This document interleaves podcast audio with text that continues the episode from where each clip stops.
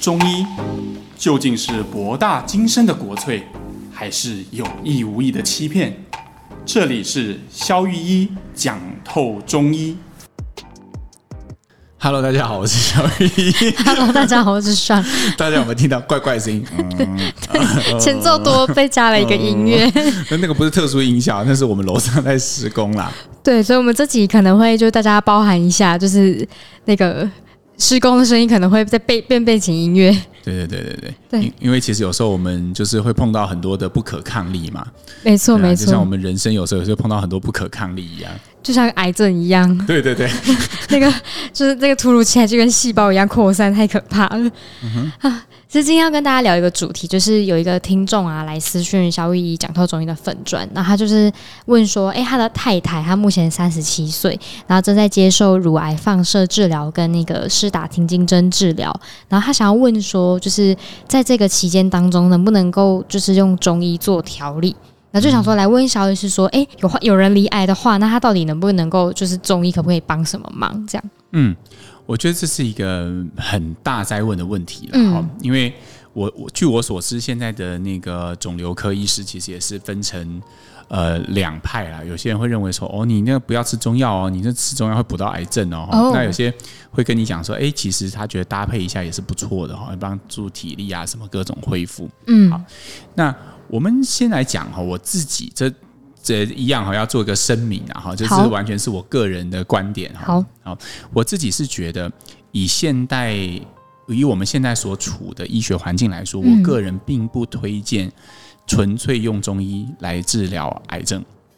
哦，对，像我知道有一些呃老一辈的中医师，他们会说啊，你都不要吃西药，我卖甲 C U 哈，全部都吃我的药就可以，就会癌症就会好，好，真真的有这种的，嗯嗯，那你吃西药做化疗，那我就不管你了之类的哈。 那当然这是一种做法哈，所以当然也我们中药里面也有一些药是专门针对癌症细胞的，比如说像哦大家我我听通常听到患者会拿来问的哈，就像百花蛇舌草或者是半枝莲这类的药材，它其实都是有很强烈的寒性，而且是极度攻伐的药。哦，那这些药其实吃久了都是蛮伤身体的，当然再怎么伤身体也没有像化疗这么伤身体了哈。但是基本上这些就是很传统的一些攻伐癌症、一些攻坚的用药。嗯，啊，但是我自己觉得，因为现在因为我们有现代医学的关系，其实已经有化疗这么强力的武器，嗯，所以我觉得中医在现代肿瘤的治疗里面，它已经从一个攻伐，就是主攻者的角色，转成一个我认为其实是我们来帮这颗核弹收拾残局的一个角色。啊，有点就是要清理周边的一些对其他部分，简单来讲，我们认为如果以前我们那个那些白花蛇舌草和半枝莲是火箭炮，现在化疗就等于是核弹。 核弹，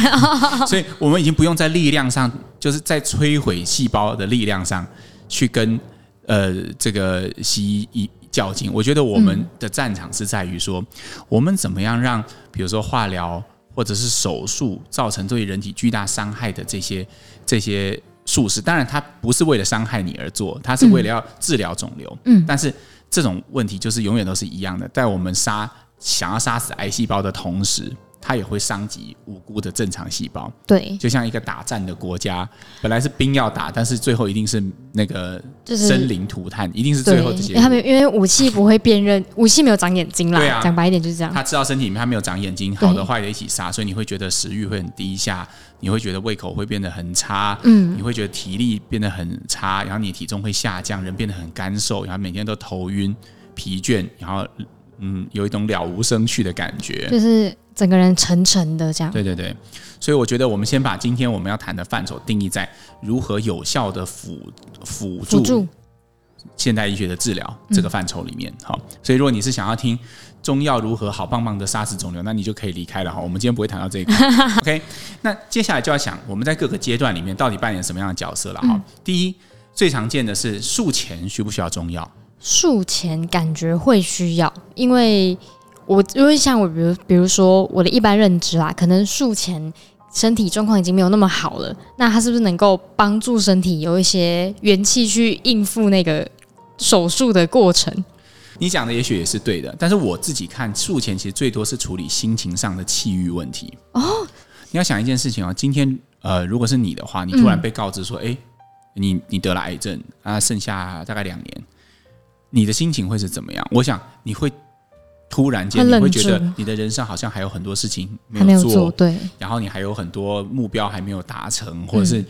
你还有很多要跟别人说的话，你还有很多连接，你想要去创造。嗯，那这个时候，通常人会陷入一种极度低下跟抗拒的状态，对，而那种状态其实是不健康的。嗯，现代医学来讲，他会认为说，哎，这个就调试心情就好。但对我们来说，因为心理上本身的冲击也会造成肿瘤的恶化。哦，所以肿瘤其实跟情绪也是非常有关联的，比如说，以这位听众他留言这个乳癌来说，我就个人就认为它跟情绪非常有关。哦，怎么说？就是我们观察到哈，临床上有些乳癌的患者，他其实都是偏向情绪上比较压抑的，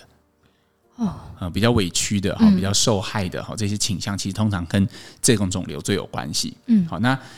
回回到这个治疗哈，就是说，所以我们认为有些人他本来得呃，在被宣布得癌症得癌之症前，之前嗯在发现之前，他都觉得他没有问题。就自从被宣判的那一天以后，他就觉得哦，不行，我头好整个晕啊美下整个玉眶，对对，我觉得啊，原来我得肿瘤，所以才这么累。那个累就是从被宣判那天开始。但其实这件事情很不合逻辑嘛，你应该是早就得，只是没有被检查出来，嗯而已啊。那为什么你会那一天突然觉得很累？这显然就是跟情绪的状态有关系。 哦，所以等于是说，情绪对于身体的那些疲惫、疼痛感知也是非常有关联的。对，然后再进一步，如果这个情绪任由它继续扩大，它也会对你肿瘤的预后造成不良的影响。哦，所以，就中医观点来看，在术前其实我们反而比较多的是心理上去支持患者之外，我们就是给一些疏肝解郁的药物。嗯，这会让他的睡眠，让他的整个生理状态回到被宣判之前的状态，让他用一个比较健康，或者是说比较能够接受的状态去面对他接下来要做的治疗。像是就是说，如果他已经手术，因为肿瘤我记得有分好几期嘛，那有有一种就是可以切除的时期。那假设他如果切除的时候，他之后还可以吃中药做保养吗？我们讲哈，你刚刚提到一个有趣的点哈，就是说什么样的肿瘤会选择切除，什么样的肿瘤会选择做化疗嘛哈？对，我们可以稍微略有概为提一下。其实肿瘤有很多分期，那不同的肿瘤、不同位置的肿瘤，比如乳癌、大肠癌，它们都有不同的分期。嗯啊，那但是做这么多分期的目的其实只有一个，就是去把两种不同的肿瘤区分开，一种就是已经转移出去的，第二种就是还在原来位置上的。嗯，那为什么要做这样的区分？因为还在原来位置上还没出去之前，你可以想象成哦，这些有有一群病毒或有一群很可怕的东西，嗯，哦，它还在实验室里面，所以如果你要从实验这个世界上摧毁掉这病毒，很简单，就把这件实验室排关除闭，然后嗯炸毁、就结束。对，但是今天如果病毒已经扩散出去，不是很多电影都会演嘛，带着病毒，然后什么就是生化武器对啊，之就类把它的，拦截，因为一旦扩散出去，就全人类灭对绝对之对类的对对电影很多嘛。那你可以想象肿瘤也是这样的，一旦它已经出去了，就晚了。你再去关闭实验室，你再去抢那根试管，已经没有用，因为只要有被人呼溜啊出去，基本上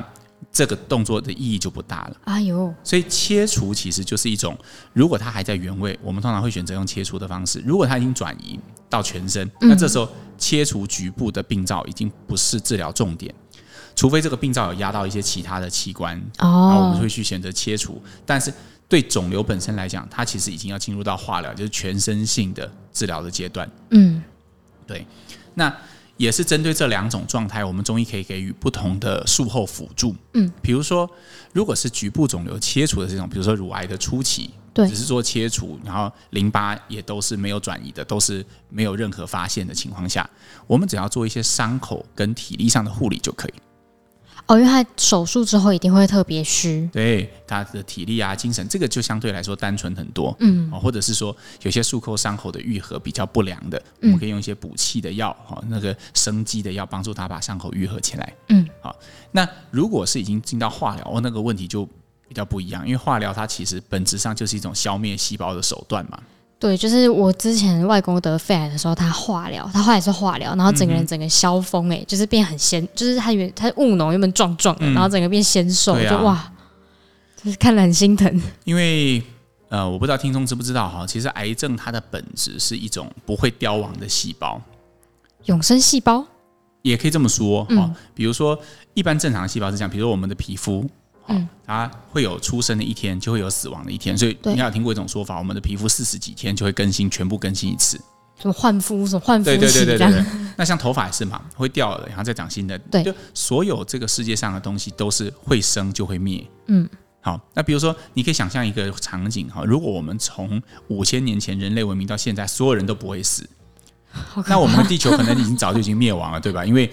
我们根本没有办法有这么多资源，同时嗯养活那么多人。嗯，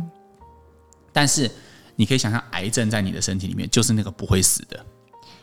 所以它就是带消，就是消耗殆尽身体的能量啊。是啊，所以它很要不断的去攻城略地，因为它在一个地方已经不够资源，因为它只会生不会死，它这些细胞都不会凋亡，于是它就要扩散到更多的地方去，去汲取它的营养，直到你的全身的营养被它汲取殆尽为止。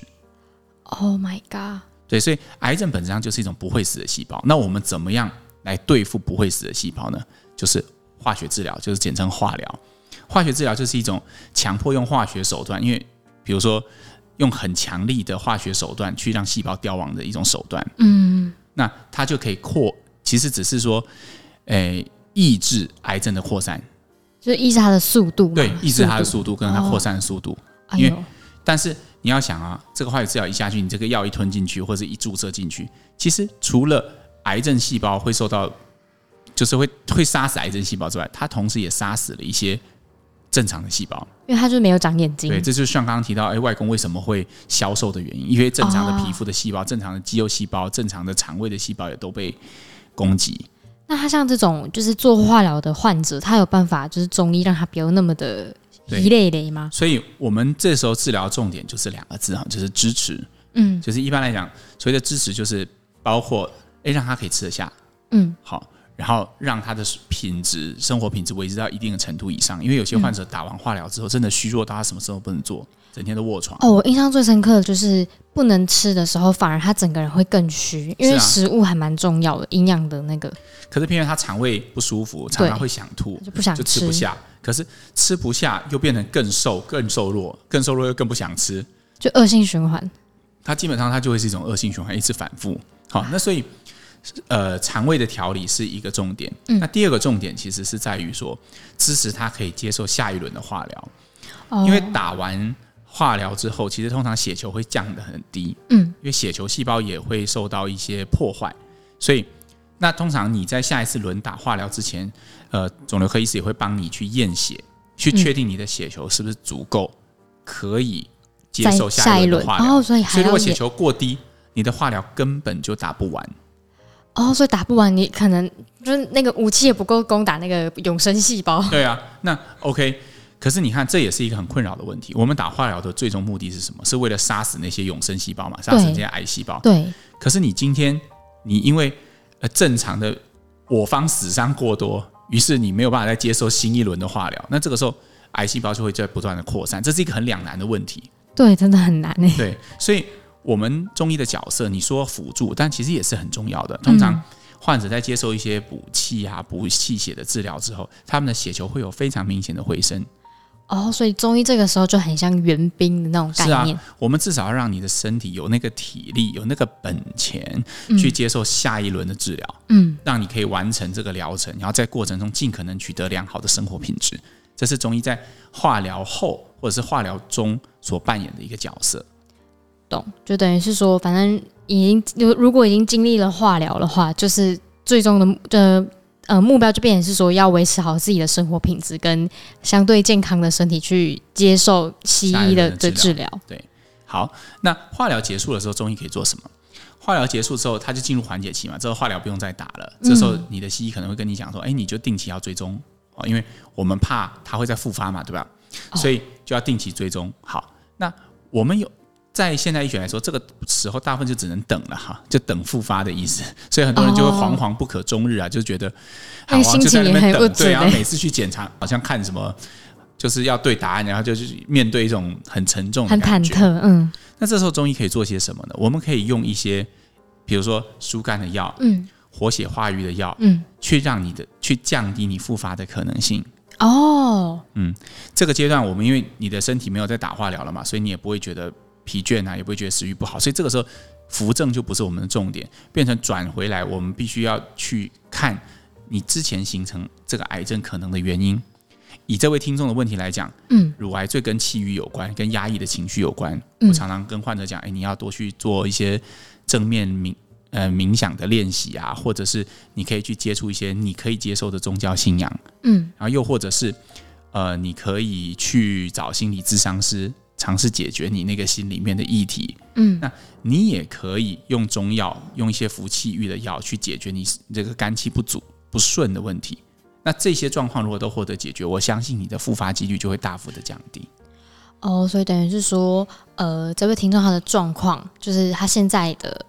呃部分就是需要做到支持的部分，对，所以以他现在来讲，他开完刀了嘛，现在对正在做化疗。那这个时候就是以支持为主，我们要确保你可以做下一次化疗的体力是足够的，嗯然后也要确保你在接受化疗过程中是可以像正常人一样生活的。哦，所以那像那种癌症啊，癌症超多种啊嘛，就是各个器官都会说嗯什么什么对什么什么什么癌这样。那那些癌就是都一样，就是呃，都是可以靠中医去呃支持当援兵，也不会导致他有什么奇怪的什么并发状况吗？ OK，其实哈，这个就是我们一开始提到那个问题。嗯如果你是要攻伐不同器官的癌症，其实手段绝对是不一样的。嗯，但是也是因为我们今天讲的这个范畴，我们就是定义在我们就是做支持的。所以你看，不管是什么样的癌症，它都会经历化疗，都会经过放射线治疗。对，所以我们支持的手段事实上反而都差不多。哦，对不对？因为你不管打什么化疗，你都是皮肤的状况、肠胃的状况，然后体力的状况、诶睡眠品质的状况、体重的下降，大概我们能够处理都是这些议题。嗯，或又或者我们回到中医到底是怎么看病的那一集，如果你没有听过那一集，你可以出门左转哈，就是我们看中医在看病的时候，我们看的是症，对吗？就是所以说辩证的我症，们是辩证的症，就是我们看的是你身体的变化。嗯你可以去想，今天得大肠癌、得乳癌、得肺癌，他们都在化疗阶段，他们都变得很干瘦，他们看起来是样子是一样的啊、哦，对，如果古人他没有啊去做检查，他根本不会知道他是在哪里长的肿瘤，嗯对不对？除非是长在乳房上，他已经破溃的伤口那种会看得出来。对，在里面的你根本看不出来，嗯所以这个时候看起来那些人长得都是一样的，嗯都是食欲很差，都我们西医叫做 caucasia，就是啊意思是恶病值。就是哦，这些癌症所造成的人体虚弱现象。那这种现象其实对中医来看，他们都是同一种人，反正总归言之，他们需要的治疗方向会比较雷同。会比较雷同，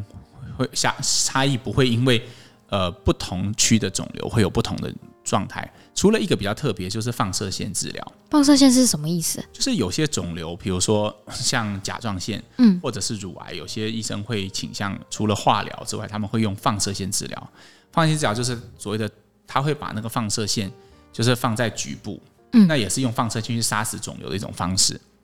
哦，那好处是它只会伤到局部的细胞，因为它毕竟是从外面照的，照光哦，照的感光，觉，并不是直接吞一颗化疗药或打药到全身，所以它对全身细胞的损伤性比较低。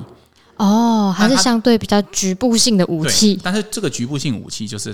这也是它的优势，也是它的劣势。那嗯局部性的细胞就会受到严重的破坏，哦，比如说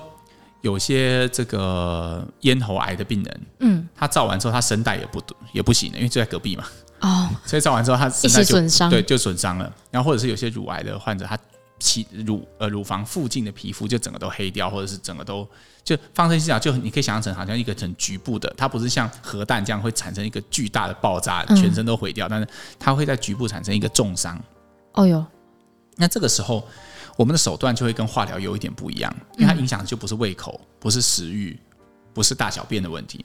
它影响就比较偏向局部皮肤或者是呃器官的一些脱水跟损伤。那这种时候，我们就会用滋阴的，哦，就是反正就是要去补所他以那就一不要不会个。嗯用补气的，所以这个在中间会有一些区分呐、嗯，哦，所以这位听众可以可能可以看一下他的状况，然后需要什么样的支持，这样。但是好有一点一定要提醒了哈，就是说我个人是还蛮鼓励所有就是呃不幸罹患癌症的人，嗯都可以接受到中医的照顾。你会发现，其实或者是你有家人有这样的问题，我真的还。在这边就是很衷心的呼吁这一点，好，并不是说要帮中医讲好话，而是这个真东西真的可以帮助到你的嗯家人跟你自己，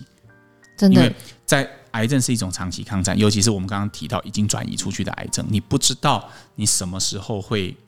再遇到一次，对，对，所以这个过程绝对是长的，可能长达五年到七年。嗯，那不要让你的身体状况一直都处于每天都提醒你就是个病人。对，这样其实心也心累，就是让身体最累的一个起点。是啊，我们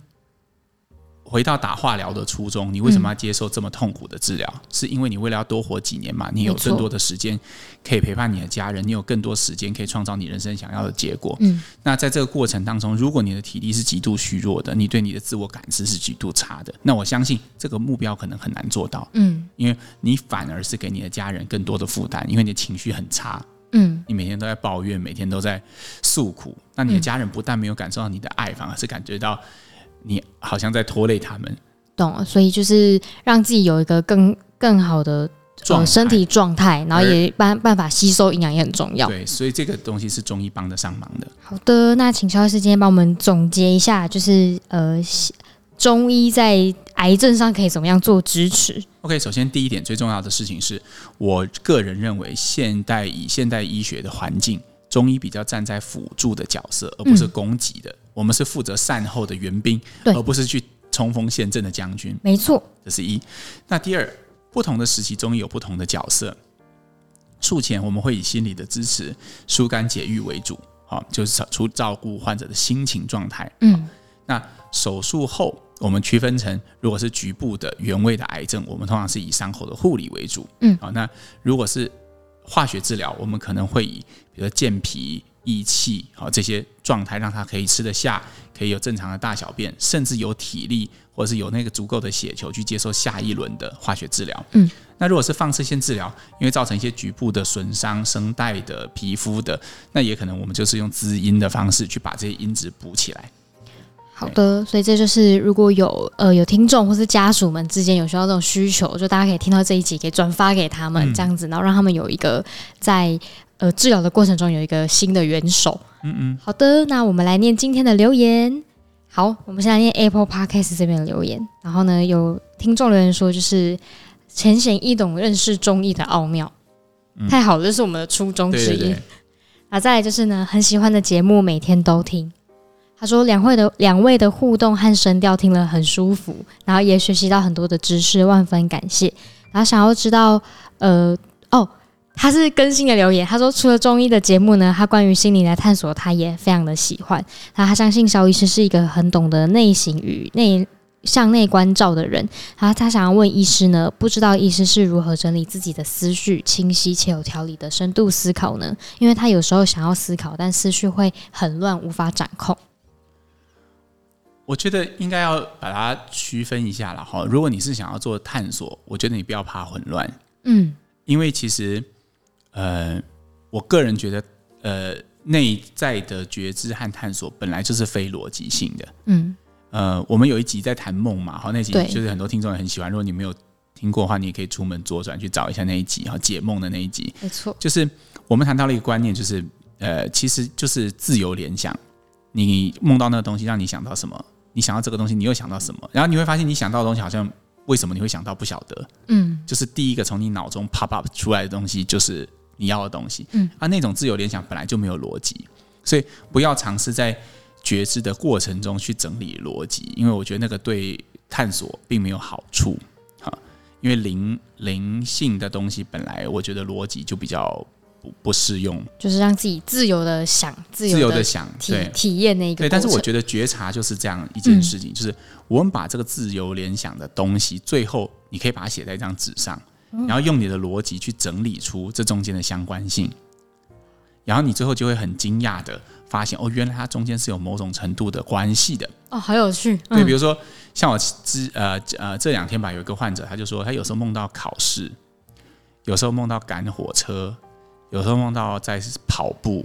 然后有时候在梦到被人追，嗯，然后我就说那这中间有什么关系？我就说你都在赶时间呐、哦，对耶，哦，对，嗯，对啊，那这个其实就是一种你你透过不同的东西，哎，你会问，你先自由联想嘛，考试让你有什么感觉？啊，答案写不完了，已经中想了。他说他每周梦到这样，中想他还没写完。那，哎，那你跑步你是为了什么？他说后面有人在追我啊。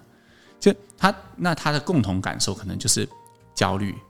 急躁，对，然后觉得被时间压迫。嗯，那他整理起来，你把这东西写在纸上，你就会发现，哎，每个给你的体验都差不多，然后你用你的理性去整理，哦，这就叫赶时间。哦，所以你对时间可能是有一份呃特殊的、不可言喻的焦躁感。然后那个患者就跟我说，对， 他就是那种时间对他来讲会有压力，因为有些人你知道，他约人家六点吃饭，他总是可以六点半到，然后还一副好像没有事一样。你你奇怪，你们怎么都这样看我这样？ 但是有些人他就是会五点半就到五，点半就到那边，然后诶，如果呃到了五十八、五十九，大家还没出现，他就开始出现焦虑，明明他自己已经到了，也在担心为什么别人会迟到。对对对对对，每个人对时间的感知不同，那它就会反映在你的梦境、跟你的联想、跟你的觉察上面。嗯所以提供这个例子给你参考了哈，就是说，其实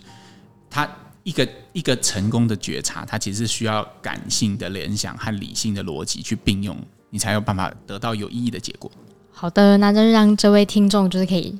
试试看这样子。好，那我们下一则留言，他是说，呃，感谢制制作优质的节目，然后刚好在《简少年》的 Podcast 的第八十七集上集有介绍养生吸纳法，就是鼻吸气，嘴巴吐，发出嘶声对对应鼻塞肺的问题。喝声是心脏，虚声是肝，吸声是通三焦。他说：“请问中医对应的养生呼吸其实，请问中医有对应的养生呼吸法吗？除了炭治郎以外，我们应该也需要好的呼吸法。哦，呃，是这样哈，我我自己我这个也是我个人的观点啦哈，就是当然这些都合理啦，比如说你发吸的声音、发嘶的声音或者发哈的声音，会对应到肝心脾肺肾，反正这种东西有很多，但是我个人会觉得它的对应性在临床上看起来没有那么强。嗯，嗯，那反倒是我觉得这位观众可以去，听众可以去参考一下。那个我们黄医师他有一节 YouTube 在叫练那个舌之之呼吸的，对对，因为其实我们会发现舌头这个器官对我们整个生前线的影响其实是很大的。嗯当你的舌头是有力度的时候，其实你的整个身体、你的整个核心状态都会更良好。嗯我觉得这个会比发什么样的声音代表什么样的脏器的运动，我觉得会更直接一点，然后也会更具体一点。好的，就推荐这位听众去看那个 YT，、打那个舌之呼吸，应该就会出现的。对对对，没错。好，那下一个留言是说，他是上次问痔疮的听众，他说肖医师跟爽你们好，他说上次痔疮问题后，他发现之前集数有提到，然后已经去补完。补完补听完了，他后来看了中医，结果诊诊疗之后发现跟他想的不一样，原来那个不是痔疮，是瘘管，然后然后因为瘘管有引发内痔，然后医生说他肛门深处有一个旧伤还不小，一开始没有治疗就慢慢形成瘘管，